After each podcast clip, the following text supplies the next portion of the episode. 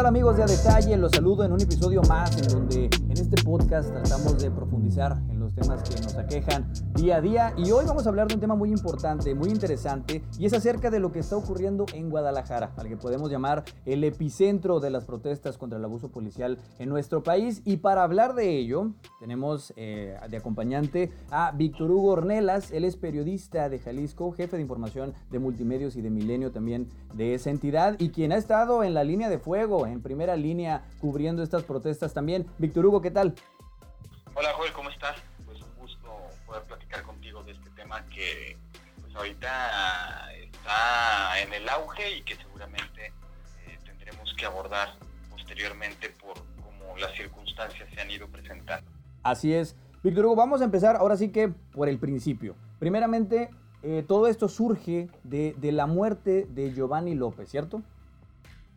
Así es, bueno, esa es la bandera, ¿no? Esa es la bandera con la que eh, pues comienzan estas manifestaciones, la muerte de un joven 30 años, de, profesión albañil, que muere bajo custodia de policías municipales de una demarcación que se llama Islahuacán de los Membrillos, que es un municipio metropolitano además. Entonces estamos hablando de un tema bastante grave porque son elementos de seguridad pública que están dentro del área metropolitana de Guadalajara la segunda ciudad más importante del país y que pues tienen evidentemente un actuar completamente inadecuado desde el momento en que una persona muere bajo su custodia.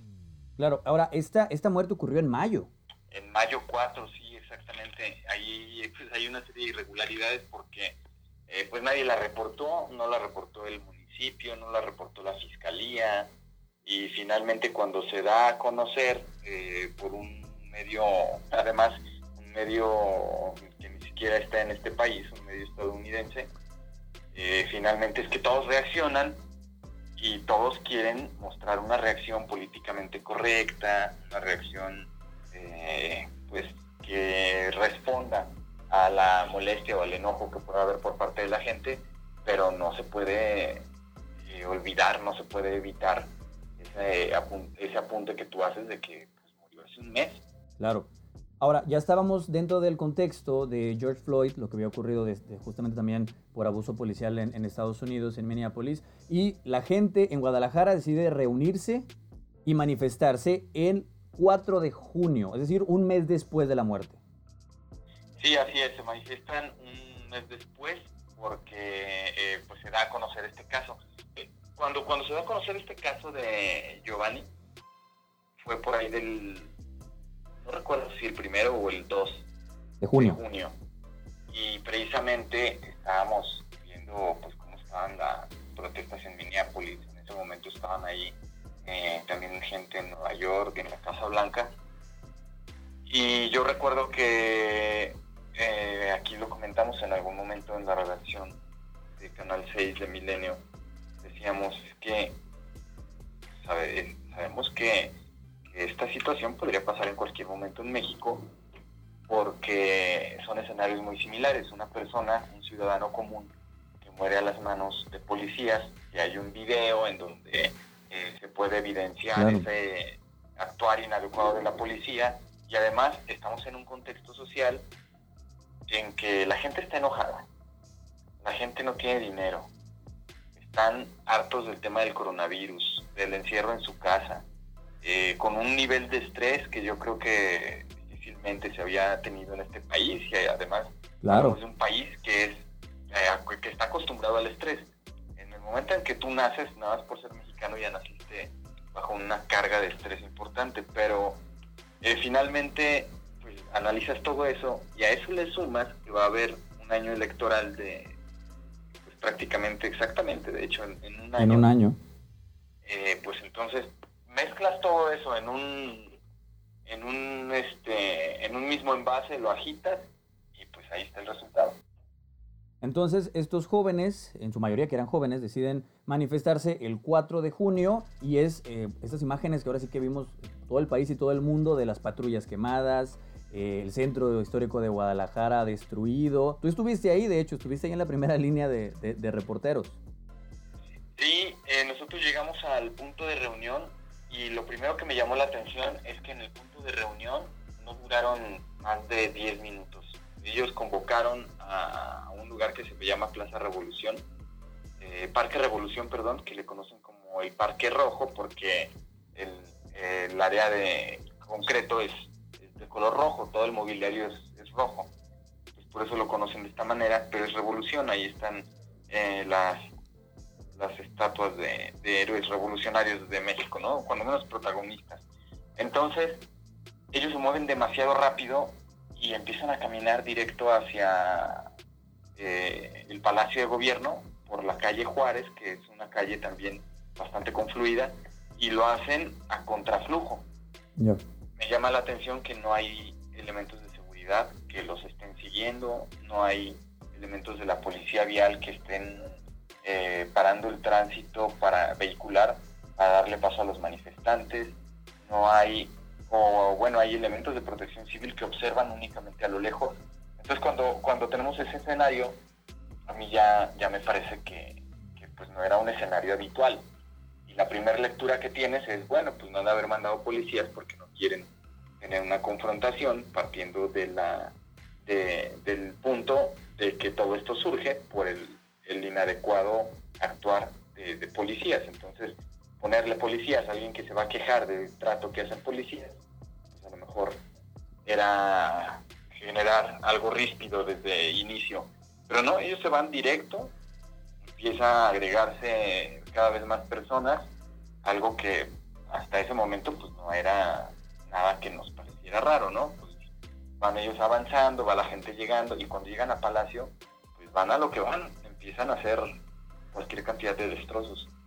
Sí, justo estas imágenes de, las patrullas quemándose, impresionantes. Y preguntarte, porque tú justamente estabas narrando para multimedios en, Guadalajara, al, momento en el que quemaron al policía, estas imágenes también que ya todos vimos a través de redes sociales y del propio canal.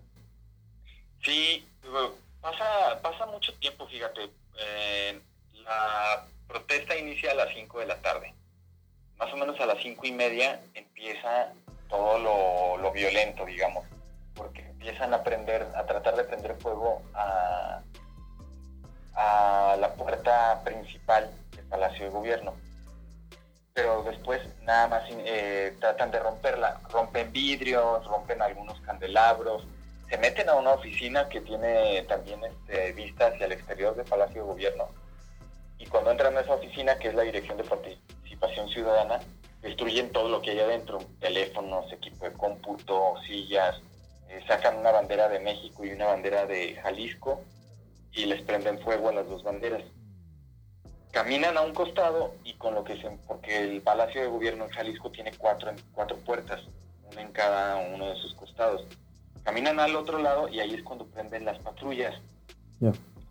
Y prenden las patrullas y había municiones adentro y entonces se empezaron a detonar. O sea, fue de verdad catastrófico. Después pasa aproximadamente dos horas más, por ahí de las 7.25 este, de la noche ya, es cuando pasa eso que tú mencionas. Nosotros estábamos entrevistando a, algunos manifestantes que estaban sentados sobre la, sobre la calle. Ya había habido momentos de, mucha tensión y ellos estaban sentados, entonces estábamos platicando con ellos y de repente hubo unos que empezaron a romper los vidrios de una tienda departamental yo le hago la señal al camarógrafo y empezamos a acercarnos hacia esa zona. Y los propios eh, manifestantes que estábamos entrevistando nosotros, ellos empiezan a decir así no, así no. Este, el asunto es contra el gobierno, no contra particulares, ¿no? Claro. Y cuando empiezan a hacer este, esta agresión hacia espacios, hacia estos negocios, una tienda departamental muy conocida en todo el país, se acercan oficiales a bordo de motocicletas. Y cuando se acercan los oficiales, entonces se calientan otra vez los ánimos y muchos manifestantes se ponen en valla humana para que no pasen los policías. En ese momento ya nos regresamos hacia el punto, empieza, está grabando mi compañero, estoy tratando de ver qué fue lo que pasó y nos damos cuenta que un policía aparentemente se cae de la moto. Entonces, cuando el policía se cae de la moto, llega otro elemento y se pone por enfrente de él y queda él entre los manifestantes y el otro elemento de seguridad pública. Y él se pone para como para protegerlo, ¿no? Pues es bastante imponente de por sí, tú ves a un policía y pues es una persona, pero pues tienen un, tiene un equipo ostentoso así con sus chalecos y luego traen coderas y rodilleras y pues, parece que traen una armadura y además lo ves arriba de una moto que son motos pues no son de bajo cilindraje, son motos grandes los de la policía de Guadalajara y de alguna manera sí te impone, pero pues se acerca un chavo así como si nada, muy tranquilo y de repente empieza a vaciar. En ese momento yo pienso que es agua y, en mi cabeza digo, ¿por qué le echaría agua? Pero le prende fuego rápido. Se le empieza, le, da el chispazo, prende, él se va corriendo y entonces pues ahí ya la reacción es de tratar de apoyar al, policía, por parte de sus propios compañeros como por parte de los propios manifestantes. ¿eh? O sea, hay manifestantes que se acercan para querer ayudar y los policías reaccionan golpeándolos porque ellos creen que van a seguir recibiendo agresiones. Sí, y era, bueno, e, era, es parte de, la confusión que se genera en ese momento, porque pues nadie esperaba ver al policía quemándose y empieza a correr y hay todo el mundo tratando de ayudar y se generó esta confusión que todos vimos, vimos en las imágenes justamente. Entonces, esto ocurre, esto ocurre el jueves y ¿cuántos detenidos hubo, Víctor, ese día? Ese día hubo 27. Sí, hubo 27 y sale el gobernador Alfaro y, bueno, da a entender, ¿no? Que la culpa es pues, del gobierno federal. Sí, así tal cual, ¿no? Dice que pues todo esto de las manifestaciones, incluso menciona que, aquí en Jalisco la gente no se manifiesta así, que en Jalisco la gente se manifiesta de manera diferente y que este, obviamente que eran personas de México y que además el plan se había gestado en los sótanos, ¿no? Por ahí dice de Palacio Nacional, excluyendo un poquito al presidente. Pero siempre desde que inicia la administración de Enrique Alfaro y de Andrés Manuel López Obrador, y desde que ellos no van juntos, desde que Alfaro decide eh, tomar un rumbo diferente al de Obrador, que, que se bandera con Morena, porque antes eran compañeros, eran amigos, o eran cuando menos este... Eh, o de ideología, ¿no? Y de ideología siempre iban juntos en, en cuanto a banderas, ¿no? PRD, Movimiento Ciudadano. Claro este, hasta alianza con PT, cosas así. Entonces esto generó mucho, mucho conflicto. Andrés Manuel diciendo es que Alfaro es un traidor y Alfaro diciendo es que Andrés Manuel está equivocado y él está nada más pensando en él. Y, entonces empieza ahí desde ese momento, pero cada declaración que hay sobre el tema del coronavirus en Jalisco lleva la palabra México y lleva, lleva una frase así como eh, a diferencia de la Ciudad de México, aquí sí estamos controlando. le estás picando las costillas a, la Ciudad de México, ¿no? Le estás picando las costillas a Morena. Después es al revés. Este, vemos conferencias de López Gatel en donde dice, en Jalisco no han logrado bajar la, la movilidad o Guadalajara va a encontrar su peor eh, de los últimos, ¿no? En salir de la pandemia. de los últimos. Entonces, siempre hay declaraciones entre ellos. Este, siempre hay ataques del, Estado al federal y del federal al estatal. Siempre, siempre. Es una, es una, es una guerra también que se, que se pasa a las redes sociales en donde hay gente, eh, ahora sí que amlista, López Obradorista contra los alfaristas, ¿no? Que están dándose ellos también duro. Da una declaración AMLO como eh, hace unos días, o lo, escuchamos creo que ayer, si no me equivoco, cuando dice que Alfaro le faltó al respeto al, culparlo al gobierno federal, ¿no?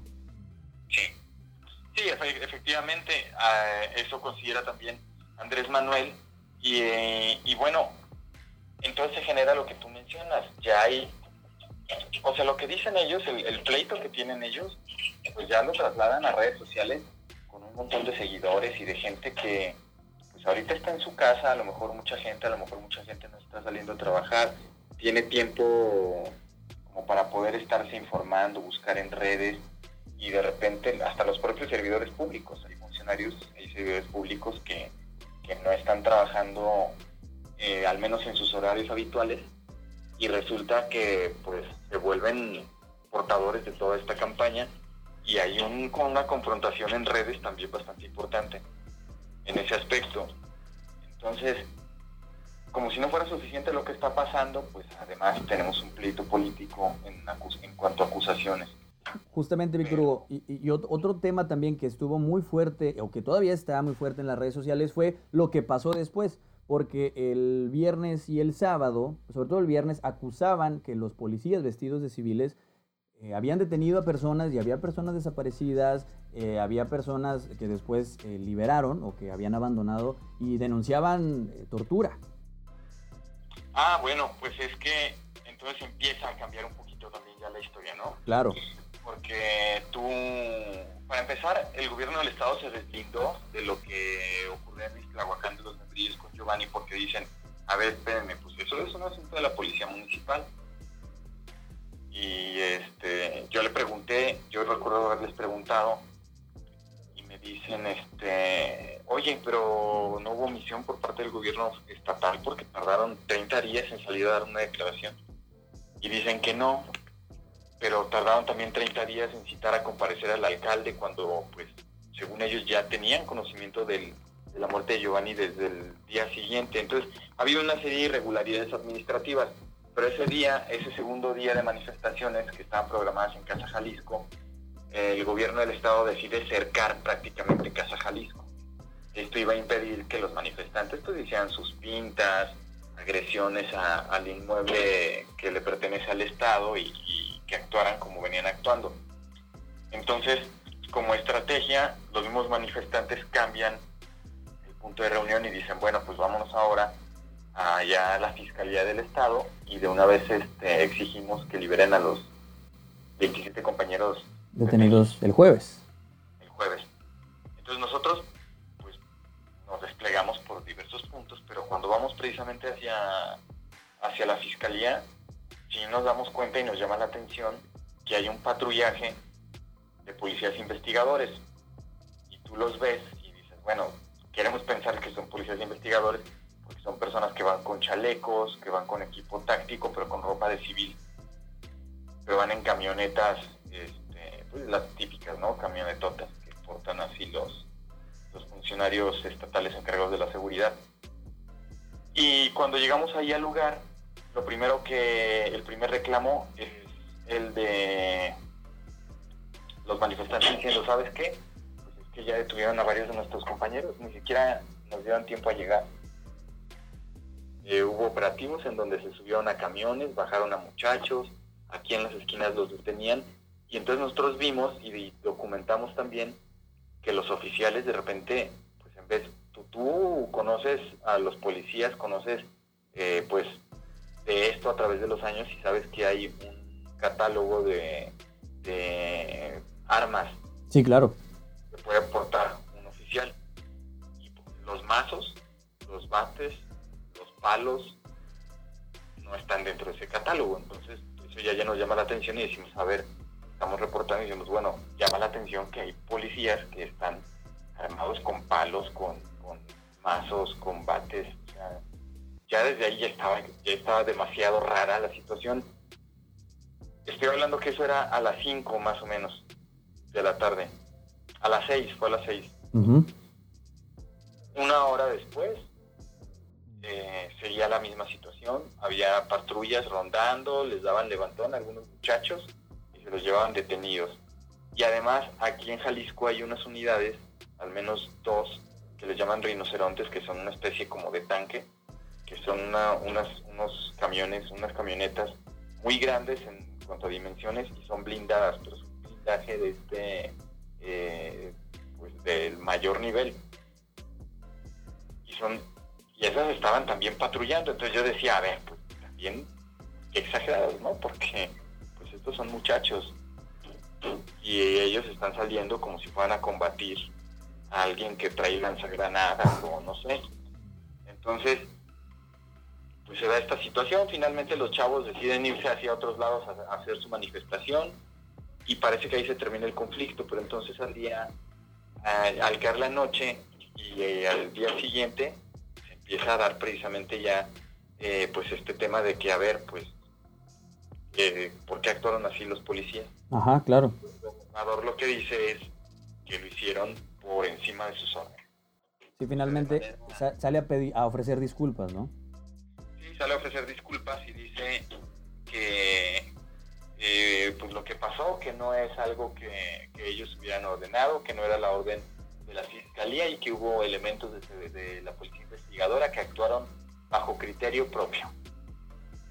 Ahora, sinceramente, pues, a mí me cuesta trabajo de repente creer que todo un grupo de policías se ponga de acuerdo para Actuar así. ir a la ferretería a comprar mazos, palos, este, y hacer un operativo así como el que hicieron. También me cuesta un poco de trabajo creer que saquen esas esos camionzotes de los que te hablo, los blindados, y que nadie se dé cuenta. Claro. O sea, no creo que el, el que esté a cargo del resguardo de esas unidades no haya sabido que la sacan y que hubo una orden de algún mando importante como para decir, ah, bueno, pues si ya fulano lo ordenó, está bien, no, sácalo. Y luego, y luego Víctor, justamente el, el, viernes que sucede todo esto y el sábado empiezan también los tweets y la confusión en redes sociales acerca de la gente que estaba desaparecida, ¿no? Porque había listas y listas y nombres y luego no que este estaba confundido de nombre, que este ya apareció, que este no ha aparecido, total, una confusión total.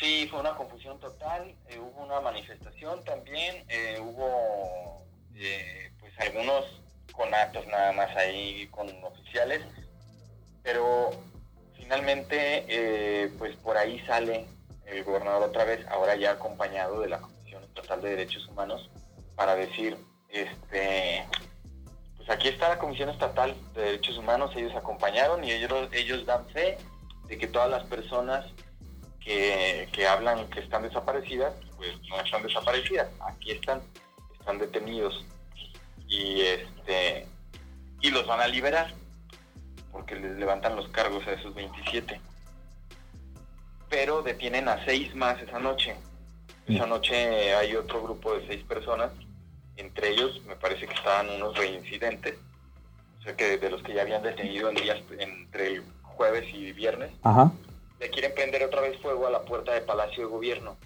A ellos los detienen, nosotros estábamos ahí, los detienen y los trasladan. Los contamos cuando iban subiendo la camioneta y son seis. En la noche, por a mí me buscó una integrante de un grupo feminista que las ha habido una participación muy importante por parte de mujeres, de grupos que, luchan por los derechos de la mujer en estas marchas, muy, muy importante. Eh, ellas han hecho mucha convocatoria, mucha movilización. Y ella me dice, oye, es que sabes qué, pues se los llevaron y parece que los van a trasladar a Puente Grande y que no sé qué, y están preocupados. Y al día siguiente, pues el gobernador lo que dice es, eh, bueno, pues vamos a levantar los cargos. Y este ya van a poder regresar con sus familias, los vamos a liberar y listo.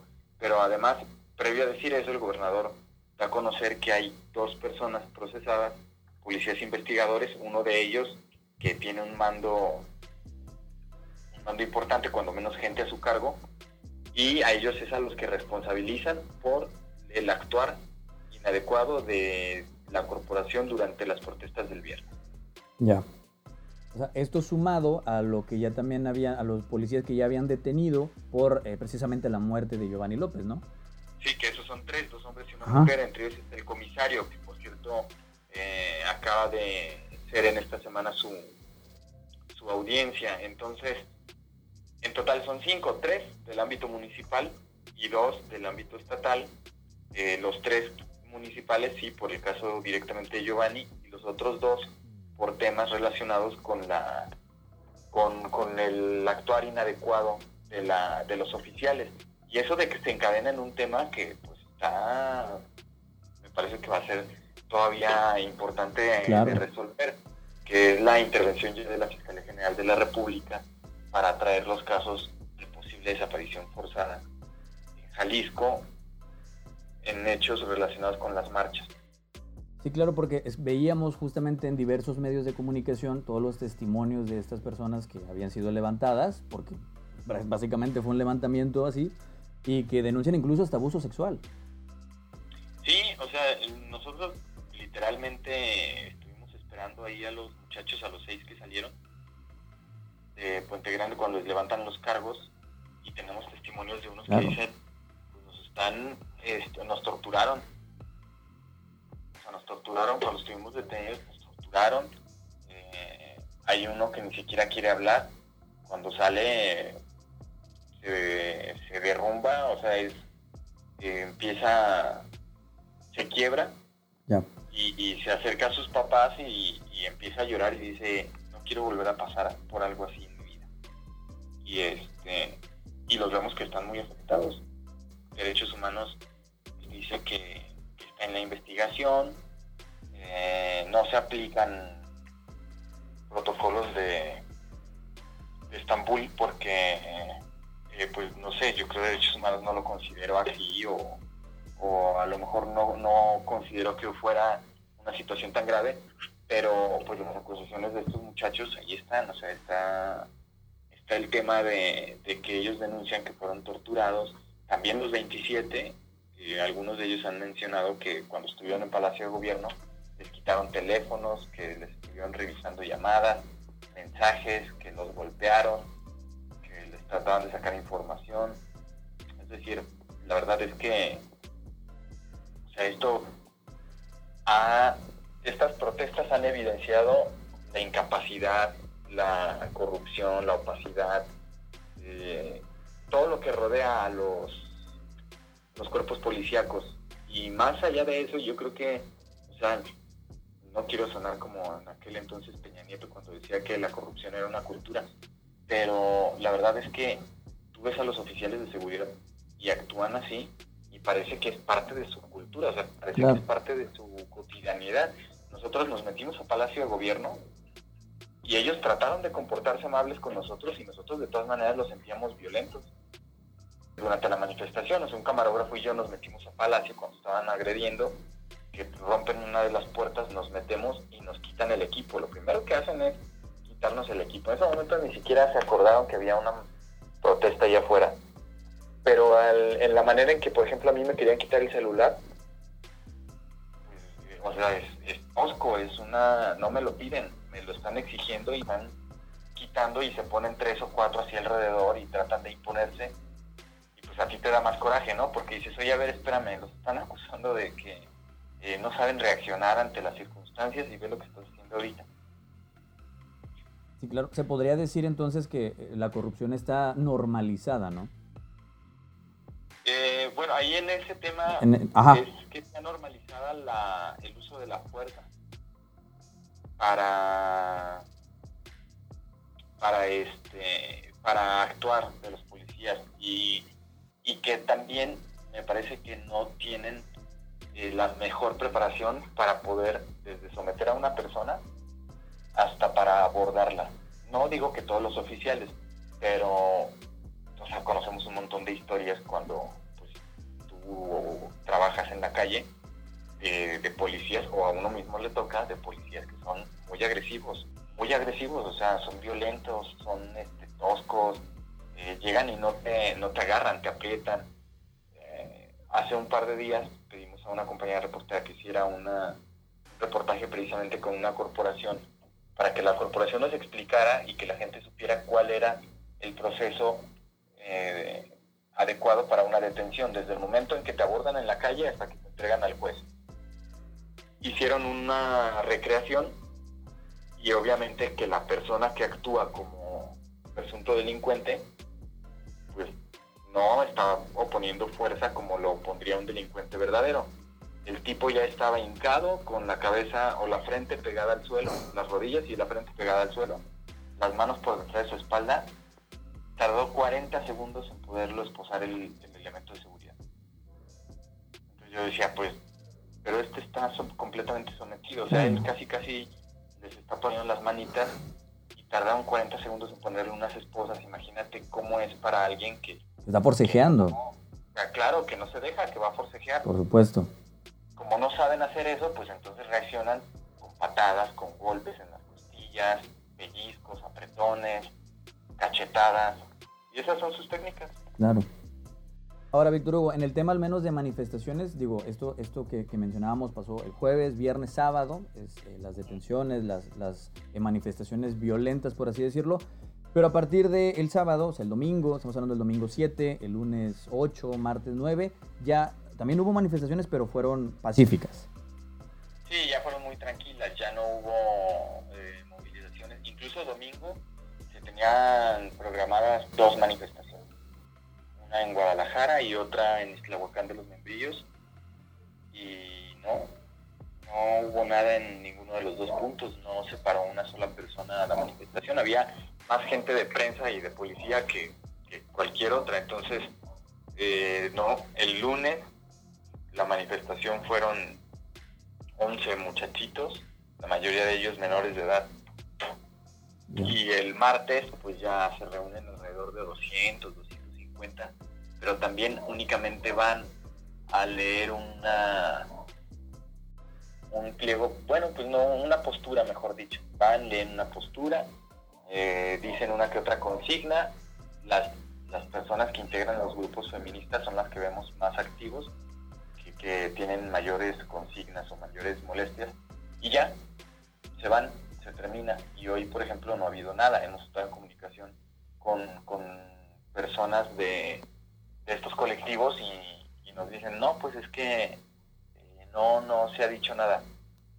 Y finalmente, algo que sí, que sí todavía tenemos pendientes, bueno, y finalmente, ¿quién organiza, no? ¿Quién convoca? ¿Quién es el que da, el que da enter para que se suba la publicación, o quién es el que hace el diseño, y quién lo aprueba y quién lo envía, porque es un diseño, el de las convocatorias es un diseño único, que es el que circula y ellos tienen sus grupos de WhatsApp a través de los cuales se van informando todo y se van comunicando, pero entre todos esos grupos y todo eso, todo eso que te menciono, se va perdiendo el origen.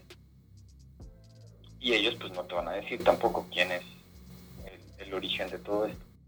Hay, hay, mucha tela todavía en, de dónde cortar en todo este tema. Es importante decirlo que esto es al menos eh, la actualización hasta el día que está grabando este, este episodio, este capítulo, que es el, el miércoles 10 de junio. Y Víctor Hugo, pues ojalá podamos platicar contigo también más adelante para, porque pues es un tema que va a seguir y va a seguir y yo creo que de aquí a fin de año o más. Sí, probablemente, porque además, bueno, lo que decíamos, ¿no? Se viene un proceso electoral. Claro. Y Jalisco es un lugar clave, eh, clave, clave para, para el futuro del país, porque aunque el gobernador diga que él no tiene aspiraciones políticas ya, pues bueno, claramente hay muchas cosas que tienen, que muchas actividades, muchas eh, acciones que realiza que tienen fin político completamente y de proyección a futuro y se está posicionando a nivel nacional y se reúne con, con esta, este grupo de gobernadores y encabeza mesas sobre temas nacionales y, pues si no tuviera ese tipo de interés me parece que estaría a lo mejor un poquito más concentrado en temas más locales. Y por otro lado, acaban de mandar a Jalisco a Jade Polewski para que se haga cargo de Morena a nivel estatal y eso quiere decir que viene a, a, presionar. Fuerte el partido para que en la próxima elección, pues entonces ganar lo más que puedan. Y, y, por el otro lado, MC pues va a tener, a tratar de seguir con el control del Congreso, de la mayoría de, alcaldías, en fin. Va para allá el asunto. un tema que seguramente abordaremos en un futuro. Víctor Hugo muchas gracias por esta plática, esta conversación que nos abre el panorama, al menos, y nos hace entender cómo inició esta serie de manifestaciones en Jalisco, que luego eh, se extendieron también a otros estados. También estaremos platicando de eso más adelante. Y pues muchas gracias. No, al contrario, que estés muy bien. Un saludo a toda la gente que te sigue, que la pases excelente. Hasta luego. Gracias, nosotros nos vemos, eh, platicamos en el siguiente episodio.